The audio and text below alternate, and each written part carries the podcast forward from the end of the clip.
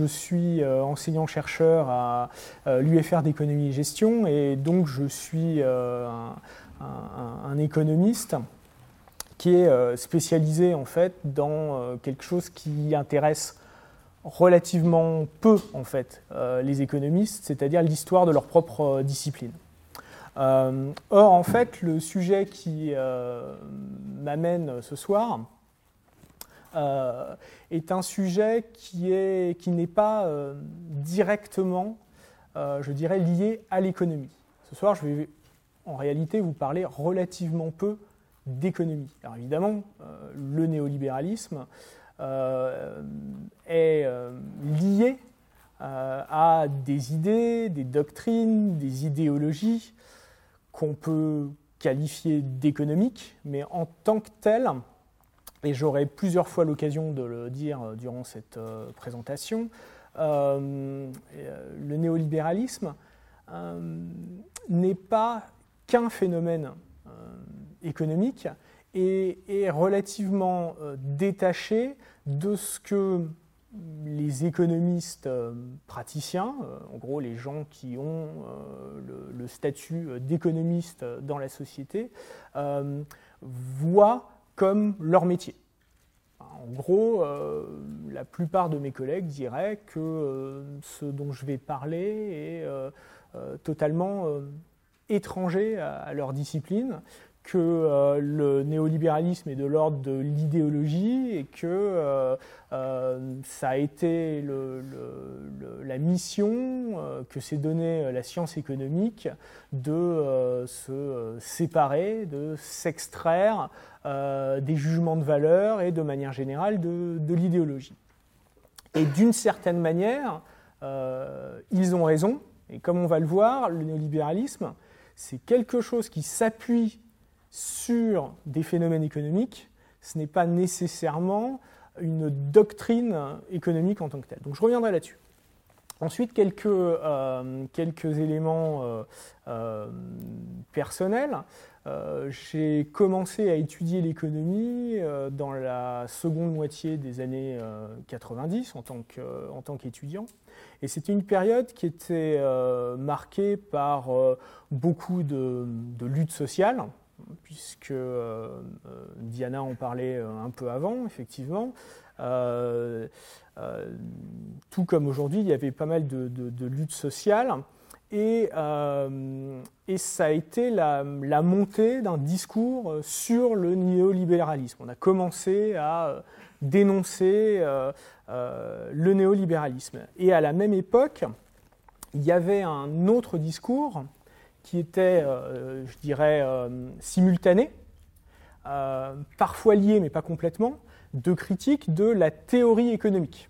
les étudiants, en fait, qui rentraient en, cursus d'économie dans les, universités françaises à la fin des années 90 avaient commencé à se rebeller contre la mathématisation forcenée de de, des sciences économiques, euh, contre un savoir qui percevait comme euh, abstrait.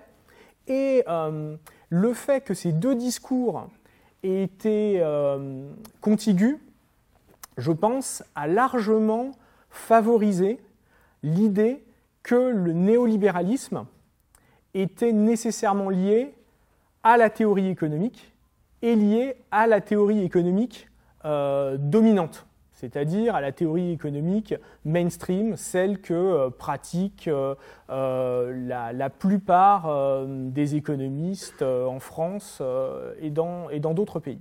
Et ça, ça avait même été écrit et théorisé par le sociologue Pierre Bourdieu. Donc, en France, il y a cette idée qu'il y a un lien entre théorie économique et néolibéralisme, et que le néolibéralisme est une forme euh, de, théorie, euh, de théorie économique. Et euh, une partie de ma discussion, même si je ne vais pas rendre cela nécessairement explicite, va contribuer à contredire cette idée-là. Le, néolibéralisme est différent de la théorie économique et, on, verra, on verra comment. Donc à la fin des années 90, quand on dénonçait le néolibéralisme, en général, euh, on parlait de la tyrannie des experts. on disait euh, c'est la tyrannie de la pensée unique, c'est euh, la pensée des experts, du, FMI, ce sont, ce sont les économistes. Or, en fait, je vais introduire cette conférence en vous parlant d'experts, mais pas du tout des experts en économie. En fait, je vais vous parler d'un tout autre genre d'experts euh, des personnes qui n'existent euh, même pas euh, dans, la vraie vie, des personnages de fiction. alors pour ceux qui ne les reconnaîtraient pas, c'est donc la série américaine Les Experts, CSI en, anglais, qui a lancé une mode de, la, série d'expertise scientifique policière. Alors, pourquoi je vous parle des experts dans une euh, conférence sur le néolibéralisme Je pense, j'espère du moins, que ça va s'éclairer un petit peu. Aux États-Unis, il, euh, existe, enfin du moins certaines personnes prétendent qu'il existe, euh, ce qu'on appelle un effet CSI, d'accord, le CSI effect. L'idée, c'est de dire que la, la série serait, alors je vais employer des grands mots, mais elle serait performative. C'est-à-dire que ce qu'elle euh, euh, postule comme vrai dans la série, ce serait passé dans le monde réel parce que les gens calqueraient leur comportement sur celui qui est décrit dans cette série. Alors, pour ceux qui ne l'ont pas vu, dans les experts, vous avez un crime qui est commis. nous suivons une équipe d'experts scientifiques. et en général, les, euh, euh, les, meurtriers ou les, euh, criminels sont, sont, attrapés grâce aux preuves scientifiques. Donc l'effet CSI, c'est quoi? C'est que en fait, on prétend que la série aurait rendu les criminels conscients en fait de toutes les techniques qui sont utilisées pour les attraper, et donc les criminels seraient euh, devenus euh, meilleurs, ils seraient devenus euh, plus soucieux d'effacer leurs traces, et aussi en fait ils seraient incités à, commettre plus de crimes, puisque maintenant ils peuvent comprendre comment on va les, comment on va les attraper. Alors cet effet n'a pas été prouvé, mais il existe deux sociologues, deux sociologues canadiennes, Michelle Byers et Val Mary Johnson, qui disent qu'il y a un autre CSI Effect, et que euh, l'autre effet des experts, c'est d'avoir imposé une vision néolibérale du crime. Alors qu'est-ce que c'est que cette vision néolibérale du crime? Eh bien, traditionnellement, dans les séries américaines, euh, pensez par exemple pour des séries récentes à une série comme euh, Sur écoute, The Wire, le euh, crime est représenté dans son contexte social. En fait, on voit que les criminels sont dans, des, dans des gangs, qu'ils, qu'ils obéissent à des impératifs sociaux donnés. la série Les Experts désocialise complètement cela. C'est-à-dire que, en général, si vous regardez la série, le criminel est typiquement quelqu'un de la classe moyenne supérieure, euh, blanche, euh, qui va euh, commettre un crime pour des raisons plus ou moins économiques, par exemple tuer sa femme pour toucher l'assurance, et qui va le faire avec une certaine rationalité. Il le fait non pas parce qu'il y est poussé par un impératif social, il le fait parce qu'il le peut. Il le fait parce qu'il a fait un, calcul euh, coût-avantage euh, qui, euh, qui, lui permet de, de, commettre ce crime. En gros, euh, il a déterminé que le risque qu'il avait d'être pris était moins élevé que le gain qu'il aurait à commettre ce crime. Et les experts, les personnages principaux de la série, sont là pour rendre la probabilité d'être attrapé la plus forte possible et donc pour contrecarrer les, les plans de, de, de ce criminel.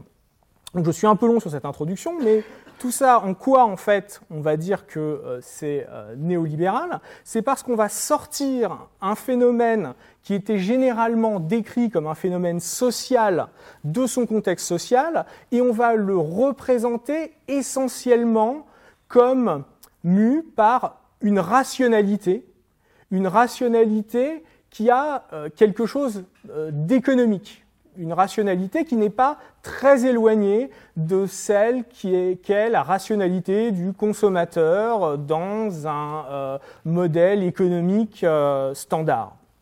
Et alors, en soi, pourquoi ce serait un, problème? Eh bien, c'est un problème parce que ce que ces sociologues disent, c'est que cette représentation euh, du crime, qui maintenant est devenue, parce que la série est très populaire, donc c'est devenu une, représentation euh, euh, très, diffusée, eh bien, elle est en complet décalage avec la réalité de ce qu'est le crime aux États-Unis.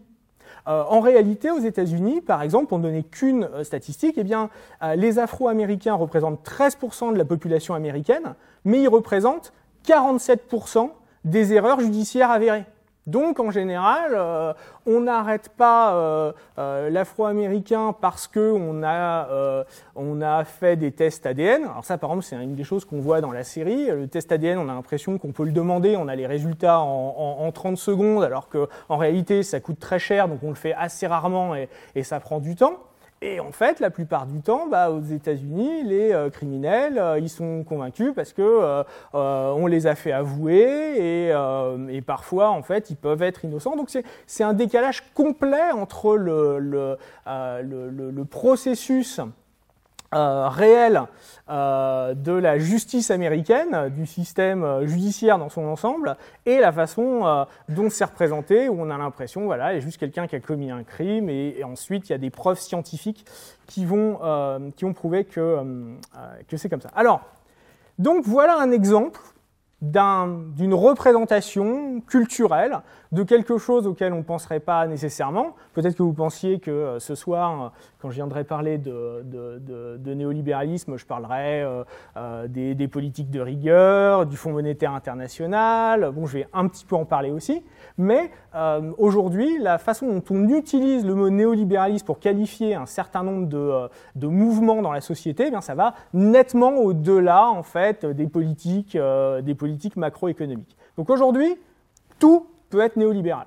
On peut jouer à un jeu, vous pouvez, vous pouvez jouer avec moi, vous, il suffit d'avoir un ordinateur et d'avoir Google, vous tapez à peu près n'importe quel mot qui vous vient en tête, vous mettez néolibéral à côté, et vous trouverez sûrement des, euh, euh, euh, des, exemples. Alors, prenons un exemple simple. Bah, Emmanuel Macron, forcément, il est néolibéral. Hein. Donc, donc Emmanuel Macron, un candidat néolibéral devenu président illibéral, donc je pense que la description que je vais faire du néolibéralisme vous donnera sûrement des arguments euh, que oui, euh, Emmanuel Macron euh, peut être considéré dans sa politique comme un néolibéral. Ou pourquoi pas, mais en tout cas, ça, reste encore relativement, disons, crédible. C'est un terme qui lui est souvent, qui lui est souvent attaché. Donc évidemment, je vous avais pas du lien entre théorie économique et néolibéralisme. Donc le euh, dernier prix Nobel français euh, d'économie en date, euh, Jean Tirole, ben, oui, il, est néolibéral, d'après en tout cas ma, petite recherche Google. Donc est-ce que c'est un néolibéral qui est responsable de la crise ou est-ce que c'est un régulateur pragmatique? Bon, ok.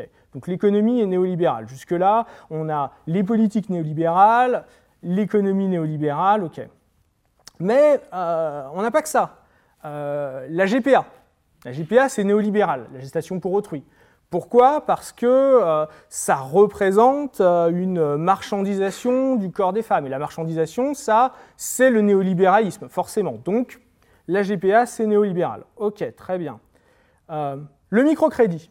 Ah, bah, le microcrédit, euh, d'après cet article de la revue Tiers Monde, euh, bah, c'est néolibéral aussi en fait. Euh, on, étend en fait avant la, pratique du crédit était uniquement pour des, des, entrepreneurs, mais avec le microcrédit, nous devenons tous entrepreneurs, nous pouvons tous emprunter un peu, et donc nous sommes tous emprunteurs, tous responsables, et donc voilà, ça c'est un exemple de néolibéralisme. Donc le microcrédit, c'est néolibéral. Alors vous dites, si tout est néolibéral, comment est-ce qu'on peut échapper au néolibéralisme? Pourquoi pas euh, euh, sortir de l'économie euh, traditionnelle et puis penser, par exemple, à l'économie collaborative? Raté, parce que c'est néolibéral aussi, figurez-vous. L'économie collaborative, est-ce que c'est du néolibéralisme ou est-ce que c'est vraiment de l'économie sociale et, solidaire? D'accord?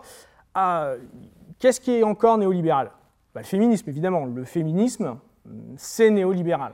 Alors là, ça renvoie à, une, certaine réflexion sur un certain type de, féminisme, pas le féminisme, par exemple, qui euh, chercherait à, faire interdire la prostitution, mais au contraire, certains courants féministes, surtout actifs euh, aux États-Unis, qui vont dire qu'au contraire, la, prostitution, c'est une véritable euh, prise en main par les femmes. Et donc voilà, ça c'est le féminisme néolibéral.